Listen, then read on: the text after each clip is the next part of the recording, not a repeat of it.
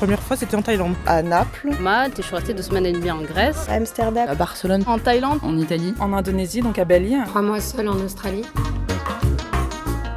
Bonjour à toutes et à tous et bienvenue dans ce 14e épisode de La Bougeotte. Je suis Laura et je vous parle depuis Paris avec Marine et on est aussi avec Daisy, toujours en duplex depuis Téhéran. Salut les filles, comment ça va? Salut, bah écoute, moi ça va vraiment plutôt pas mal. Pour, une, pour la première fois dans La Bougeotte, je ne vais pas pouvoir vous dire, je pars, enfin si, en, en l'occurrence je pars vraiment bientôt, mais... Euh,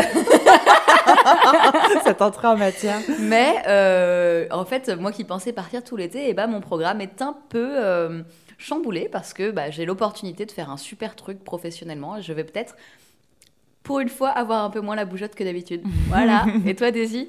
Bravo Marine. Bah écoute, euh, moi ça va, un peu crevé hein, pour être honnête. Je pense que ça va s'entendre et que ça s'entend déjà. Mais bon, euh, justement ça tombe bien, je suis en train d'organiser ma prochaine, mon prochain passage en France cet été avec j'espère une petite escale en Turquie ou ailleurs. Enfin voilà, pour me faire des petites vacances, j'en ai besoin là et un peu de, de chill à la plage aussi. Et tu vas venir avec nous nous voir Oui. On a trop hâte de te voir.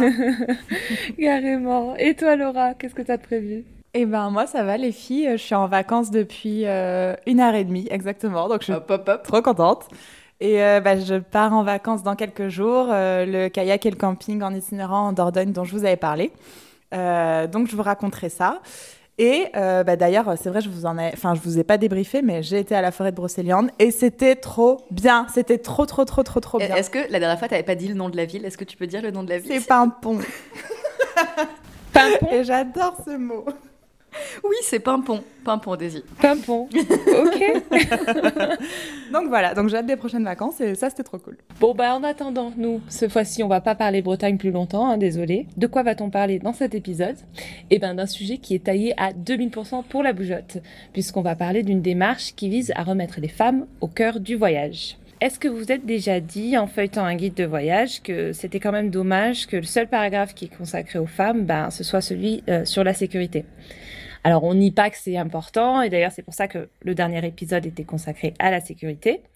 Mais on dit aussi qu'il faut pas que le voyage, en tant que femme, bah, ça se résume à ça. Alors petit sondage les filles, est-ce que vous êtes déjà renseignées euh, dans les pays que vous avez visités sur les éléments du patrimoine qui étaient le fait de femmes et donc euh, du matrimoine en fait? Alors perso, j'ai jamais mis l'accent dessus vraiment consciemment, euh, mais dès que j'entends parler d'un lieu de ce type, en fait, ça m'attire forcément, et c'est pour ça que j'avais très envie euh, de visiter ici à Téhéran le musée Monir, qui est consacré au travail de l'artiste Monir Farman Farmanyan. Je crois que j'écorche un peu son nom, mais euh, voilà, désolé. Et qui est en fait le premier musée iranien consacré à une femme. Alors, il a ouvert l'an dernier. Il y a que deux salles, certes. Mais voilà, c'était important pour moi quand même d'aller voir de quoi il Et puis voilà, c'est un début. Ça a l'air super cool. Et du coup, bah oui, moi, je commence un peu à faire ça, euh, justement parce que bah, les auditrices le savent peut-être, je suis journaliste spécialisée dans les droits des femmes et je voyage beaucoup. Et du coup, c'est un peu devenu une habitude maintenant de me renseigner euh, sur les femmes un peu partout où je vais. Alors, ça ne vous étonne pas, mais c'est vraiment passionnant. Et surtout, bah, ça nous décentre pas mal de nos représentations. Je voulais vous donner deux petits exemples. Là, vous le savez, j'avais été au Maroc il y a quelques mois et j'y retourne la semaine prochaine. Oh. et je m'étais pas mal baladée dans l'Atlas euh, et je me suis passionnée pour la culture des femmes berbères. Est-ce que, les meufs, vous saviez qu'il y avait énormément de poétesses chez les femmes berbères? Non, c'est fou. Ouais. Je suis peut-être coupable, non. C'est fou, hein. Ici, la poésie, c'est un peu un truc de riche, c'est vachement écrit, c'est vachement lu et tout. Bah là-bas, c'est euh, super populaire. C'est un art complètement populaire, qui est complètement oralisant, qui se pratique au quotidien comme ça, et qui est très, très féminin. Voilà. Trop bien. Et un autre exemple, euh, bah, ça c'est plutôt pour mes projets d'avenir. J'ai envie d'aller au Rwanda euh, bosser euh, là-bas sur des trucs. Et encore une fois, un truc qui est contre-intuitif, est-ce que vous saviez que le Rwanda, c'est le quatrième pays au monde pour l'égalité femmes-hommes? Non plus. Alors ça, c'est complètement dingue, ouais. C'est un truc de fou. Et bon, bah là, je vais pas vous en dire plus et tout. C'est une situation un peu particulière, mais encore une fois, ça, ça nous pète nos conceptions, quoi. J'ai hâte de faire euh, des sujets là-dessus. Et en fait, ouais, je vous encourage trop à le faire. À chaque fois, ça m'éblouit, quoi. C'est Ouais. dingue. Ah, c'est hyper intéressant. Et moi, je suis trop contente qu'on puisse faire cet épisode sur ce sujet parce que perso, j'étais pas dans cette démarche en fait euh, jusqu'à présent et ça m'a un peu ouvert les yeux sur plein de choses de rencontrer euh, bah, notre interviewée euh, du jour. Donc, on est prête maintenant pour écouter son sonore. Elle s'appelle Charlotte Soulary, elle a 35 ans.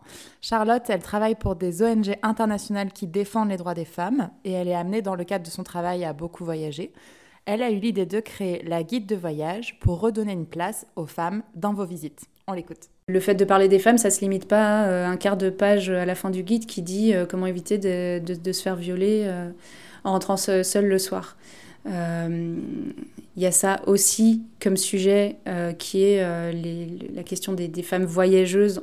Mais le sujet, il est évidemment bien au-delà. Notre objectif à la guide de voyage, c'est clairement de montrer qu'il est possible de centrer son voyage sur les femmes, euh, de voyager en allant à la rencontre euh, des femmes du passé et du présent, et donc euh, de découvrir aussi un pays par le regard et sous l'angle des femmes qui en ont marqué l'histoire, la société, etc. Et en fait, j'ai eu cette idée en étant moi-même en voyage. J'ai passé trois mois en Asie en voyage toute seule. il y a quelques années et au Népal, j'ai en fait dans tous les pays, j'essayais de rencontrer des activistes féministes euh, et, un des sujets sur lesquels je, euh, travaillais et je, milite beaucoup, c'est le droit à l'avortement. Donc c'était souvent des, voilà, des jeunes activistes euh, qui, qui étaient engagés dans leur pays sur ces sujets. Et en fait, au Népal, j'ai eu la chance de rencontrer une association de jeunes, femmes et hommes, qui m'ont donné rendez-vous, mais vraiment à deux pas des temples les plus touristiques. J'ai passé une matinée avec eux et elles dans une petite salle un peu discrète, enfin vraiment cachée dans une petite ruelle à parler d'éducation à la sexualité, de, euh, des règles, euh, d'accès à la contraception, enfin tous ces sujets-là, qui ne sont pas forcément les sujets auxquels on pense tout de suite quand on vient visiter le Népal. Euh, bon. Et c'était hyper riche, j'ai appris plein de choses du, du, pays, tout en apprenant aussi beaucoup de points communs que je pouvais avoir avec elle et avec eux. et ça, c'est important, je pense aussi en voyage, de ne pas avoir une vision trop voilà, exotique, complètement extérieure d'une autre société, mais aussi de voir qu'il y a pas mal de choses finalement qui nous relient. Et je suis sortie de là et euh, je me suis retrouvée euh, dans euh, cette espèce d'autoroute à touristes que sont les grands temples de la vallée de Katmandou. Je me suis à ce moment-là rendu compte que les touristes que je croisais avaient probablement une vision complètement différente du pays que, que, que moi. Et après, euh, par la suite, j'ai commencé à, réfléchir, à voir ça autrement, en fait, à regarder autrement les, les outils de voyage que j'avais à ma disposition pour voyager euh, dans un pays. Euh, le premier outil, en général, le, seul et unique qu'on a, c'est un guide. un guide de voyage généraliste souvent, et en plus quand on part en voyage longtemps, comme moi c'était mon cas, j'en avais un avec finalement peu d'infos sur le pays, parce que j'avais tous les pays d'Asie quasiment dans le guide. donc rien en fait, rien, très très peu d'infos. Euh, parfois, euh, ce qu'on fait, euh, c'est qu'on va faire des recherches sur Internet, on, regarde. Alors là, bah, moi, j'ai fait la même chose. Hein. J'ai tapé Népal femme. ensuite, j'ai tapé Thaïlande femme. Enfin, bon, tous les pays d'Asie que j'ai visités ensuite, j'ai été voir qu'est-ce que, qu'est-ce que les recherches par Internet pouvaient m'apporter. Et là, on tombe sur quoi Principalement sur des informations sur le tourisme sexuel. Et globalement, pas grand-chose de plus. Il faut vraiment fouiller. Euh, et, on s'est bien pris la tête, en fait, euh, quand on a commencé à lancer la guide de voyage, à, chercher des informations. On s'est rendu compte à quel point elles étaient cachées, euh, parce qu'il y a peut-être beaucoup moins de recherches là-dessus, parce que surtout, il y a beaucoup moins de contenu disponible là-dessus. Alors, il y a d'autres associations qui se battent, par exemple, pour que sur Wikipédia, il y ait plus d'informations sur les femmes qui ont marqué l'histoire. c'est super important parce que du coup, l'information qu'on peut trouver sur sur des, des femmes du, du 15e siècle qui ont, qui ont, fait des choses super. Je pense, euh, je pense à des femmes euh, au Bangladesh, par exemple. On ne pense pas forcément au Bangladesh en, premier que pour quand on pense à un pays féministe. Bon, il se trouve que euh, pour l'instant, les, les, les, femmes qui sont à la tête de ce pays, c'est alternativement deux femmes, l'une chef, du, chef de du parti d'opposition et l'autre euh, chef du pays. Euh, et c'est un pays qui a eu, euh, qui a eu des, des autrices féministes hyper radicales il y, a, il y a de ça un siècle. Et en fait, sur Internet, on, galère un peu avant, avant, de, avant de trouver cette information-là. Donc c'est voilà tout ce cheminement-là qui m'a amené à me dire non seulement il y a un contenu qui existe, il y a des choses à découvrir, mais en plus c'est intéressant de découvrir un pays en s'intéressant aux femmes dans ce pays. Euh, et donc, euh, puisque les guides de voyage ne le font pas, euh, et les musées encore moins, bah, faisons-le nous-mêmes. Pour faire un guide centré sur les femmes, je savais vraiment pas comment faire, hein, honnêtement. J'ai été moi-même touriste dans ma ville. J'ai été visiter tous les, revisiter tous les musées, tous les, tout ce qu'on visite quand on est touriste à Paris. Et, j'ai, regardé ce qui était mis en avant, qui concerne des femmes. Euh, et souvent, c'est pas forcément très, très mis en avant. Enfin, je me rappelle encore ma visite au Louvre. Euh, je veux dire, c'est quand même le, un, des plus grands un des plus grands, voire le plus grand musée du monde. Euh, pour trouver les cinq artistes femmes exposées au Louvre, j'ai un peu galéré. Bon, heureusement, elles sont au final beaucoup dans la même salle parce que c'est essentiellement au, au XVIIe siècle que ça commence.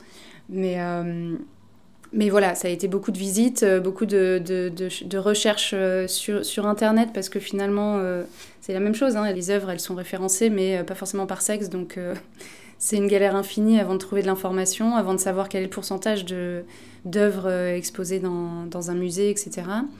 Et puis, surtout, j'ai été voir dans l'histoire des femmes à Paris et dans l'histoire de France, toutes ces femmes qui ont marqué l'histoire, il y en a beaucoup. Euh, même si on les a pas, euh, on nous les a pas enseignées dans nos études et qu'elles sont pas présentes dans les, dans les manuels scolaires. Il y en a beaucoup. Et donc la question c'était euh, où sont-elles toutes ces femmes? Donc on sait que on a eu Olympe de Gouges en 1791 qui a écrit la Déclaration des droits de la femme et de la citoyenne, en pendant de la Déclaration des droits de l'homme, événement majeur à mon sens de la Révolution française, mais en tout cas au moins, au minimum, événement majeur pour l'histoire des droits des femmes en France. Euh, donc j'ai été chercher où est, Olympe de Gouges dans le patrimoine, euh, où peut-on la voir à Paris. Et c'était, elle fait partie des quelques femmes euh, qui sont, enfin j'ai vraiment eu du mal à, trouver où, où, où, envoyer en fait un ou une touriste qui s'intéresse à Olympe de Gouges. De la même façon, Louise Michel, l'une des héroïnes de la Commune de Paris, pareil, euh, c'est très compliqué de pouvoir la retrouver. Alors, il y a d'autres femmes qui, euh, qui ont marqué la ville. Euh, Edith, je pense à Edith Piaf, notamment dans le, dans le nord-est de Paris. je pense à Joséphine Baker, Sarah Bernard. Enfin, il y, en a beaucoup. Il y a, y a, Marie Curie. Il y en a qui sont un peu plus visibles que d'autres. Marie Curie, parce qu'il y a le musée Pierre et Marie Curie, qu'elle a une rue à son nom qu'elle a une station euh, de métro, etc. Mais, euh, mais voilà, j'ai été, bah, finalement, c'était une enquête, quoi, d'essayer de, de retrouver euh, toutes ces femmes-là. M'intéresser aussi à ne pas parler que des têtes d'affiche. Les femmes les plus, plus visibles parmi les invisibles, ce sont, ce sont celles qui avaient les moyens d'être visibles. Donc les moyens financiers, les moyens de naissance, aussi la couleur de peau. Euh, j'ai essayé dans le guide euh, de, mettre en avant euh, des femmes noires. je pense à Paulette Nardal, par exemple, qui était la première femme noire à étudier à la Sorbonne. Mais en fait, j'en ai parlé en parlant de la Sorbonne, mais j'avais aucun autre lieu à en parler. Et pourtant, elle a eu un rôle majeur dans le, développement du courant de la négritude. Il y a plein de choses à dire sur elle.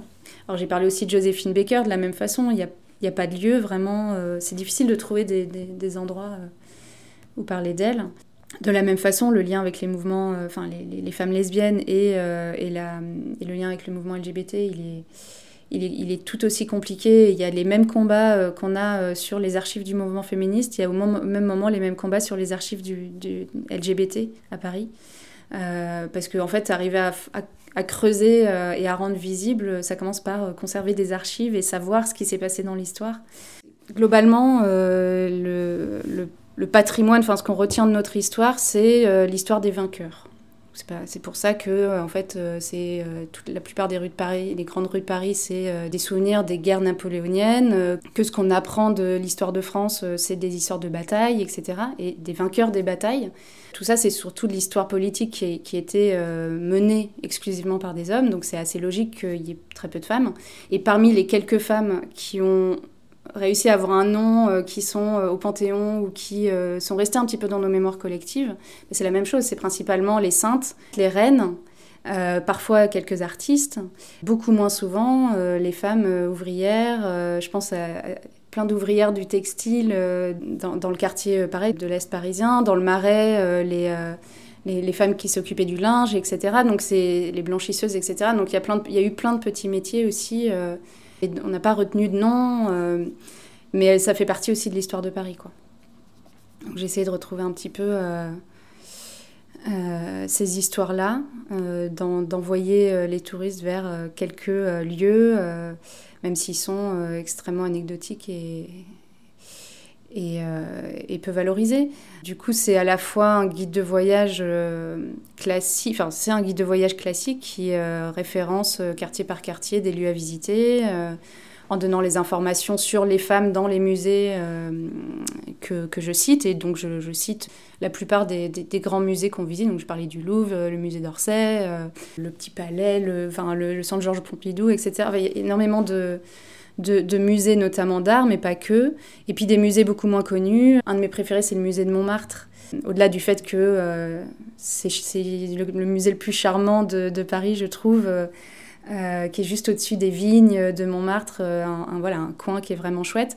Mais au-delà de ça, c'est parce que ce musée, il est dans l'ancien, euh, dans le bâtiment dans lequel il y avait l'atelier de la peintre Suzanne Valadon.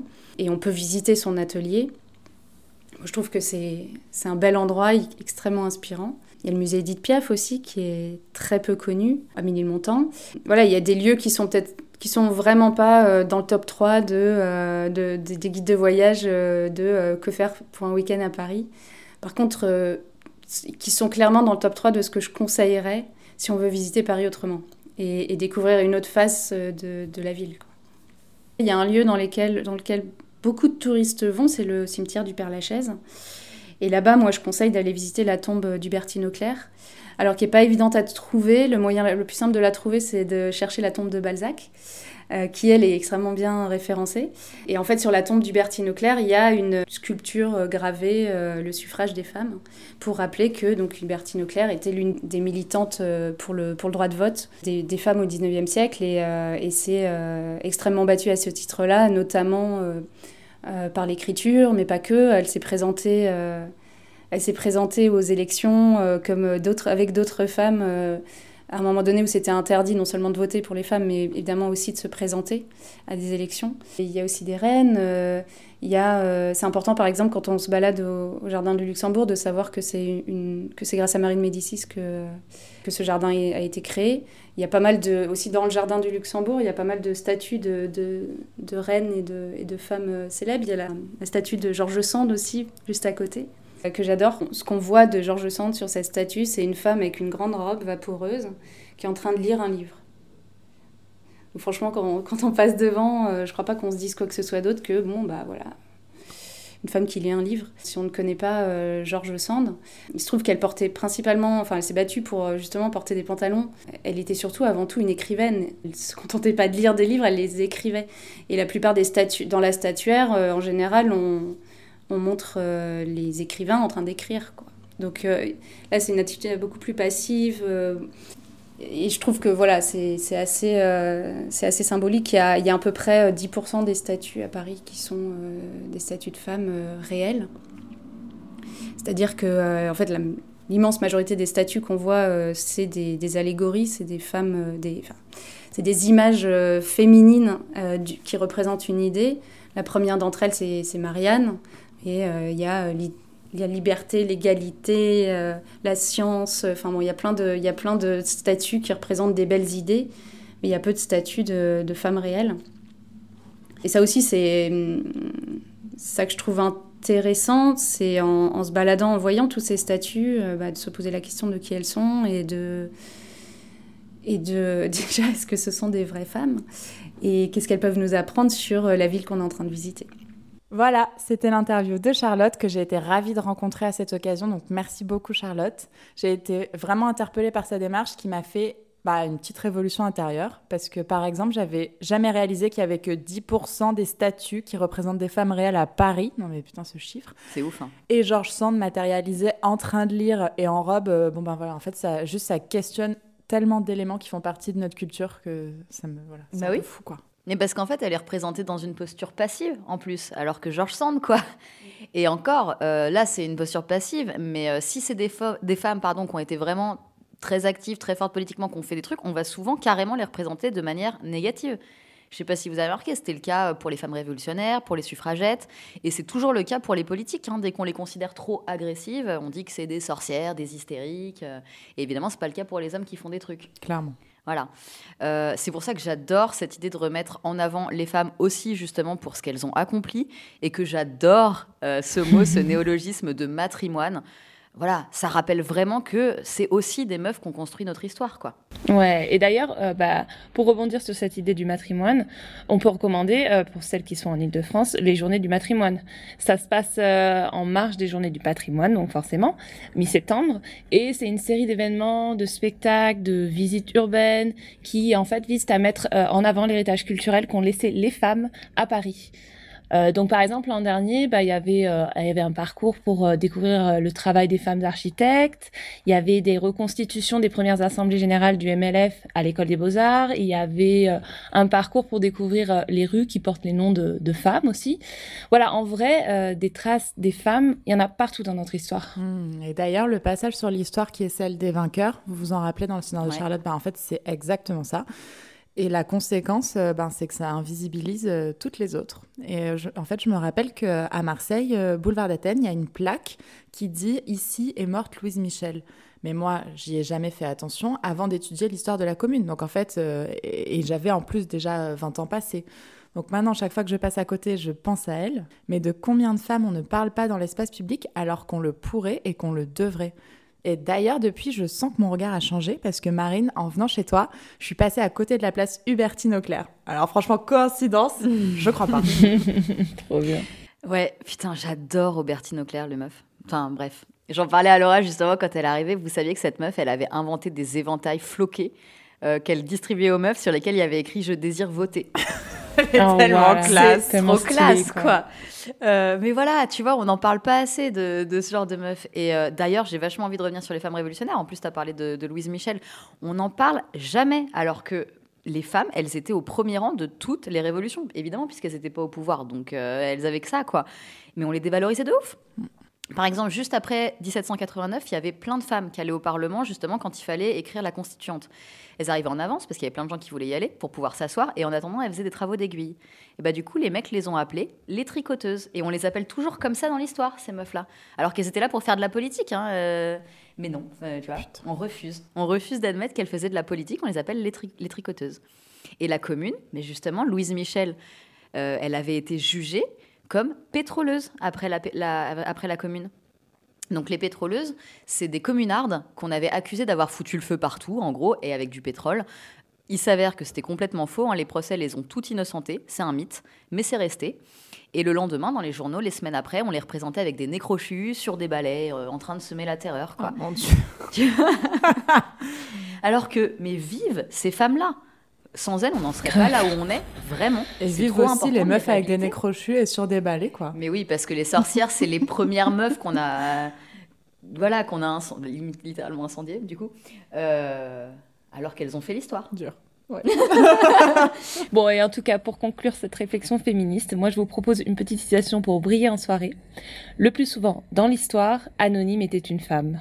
Et c'est du Virginia Woolf, et ça fait toujours plaisir de parler d'elle en plus. Oui, Virginia Woolf. bon, on espère que ça vous a plu en tout cas. Euh, vous pouvez suivre l'actualité de la guide de voyage sur les réseaux sociaux, et on vous mettra les liens en description de l'épisode. En plus du guide sur Paris qui a vu le jour grâce à du financement participatif et qui coûte 15 euros, l'ASSO a aussi mis en place des balades guidées dans Paris. Alors il y a les femmes dans le street art, les femmes artistes et les femmes révolutionnaires. Et elles sont aussi en train de préparer un nouveau guide. Euh, celui-là, il portera sur les États-Unis. Donc à suivre. Bon, je vais les acheter hein, maintenant. Trop bien. Ben, en tout cas, on espère aussi que cet épisode vous a plu. Et d'ailleurs, n'hésitez pas à nous raconter ce que vous avez vu au cours de vos voyages et qui accorde une place et une valeur aux femmes. Et puis à lire aussi à la guide de voyage d'ailleurs, parce que sur leur site, elles recensent euh, des lieux qui sont centrés sur les femmes et elles font une carte euh, contributive. Donc euh, c'est vraiment cool, quoi. Et puis en attendant, ben, nous, on vous embrasse, on vous encourage à partager cet épisode, à continuer de nous écrire et puis à nous mettre 5 étoiles aussi. Et puis ben, on vous dit à bientôt. À bientôt, bisous. Salut les filles. Ciao.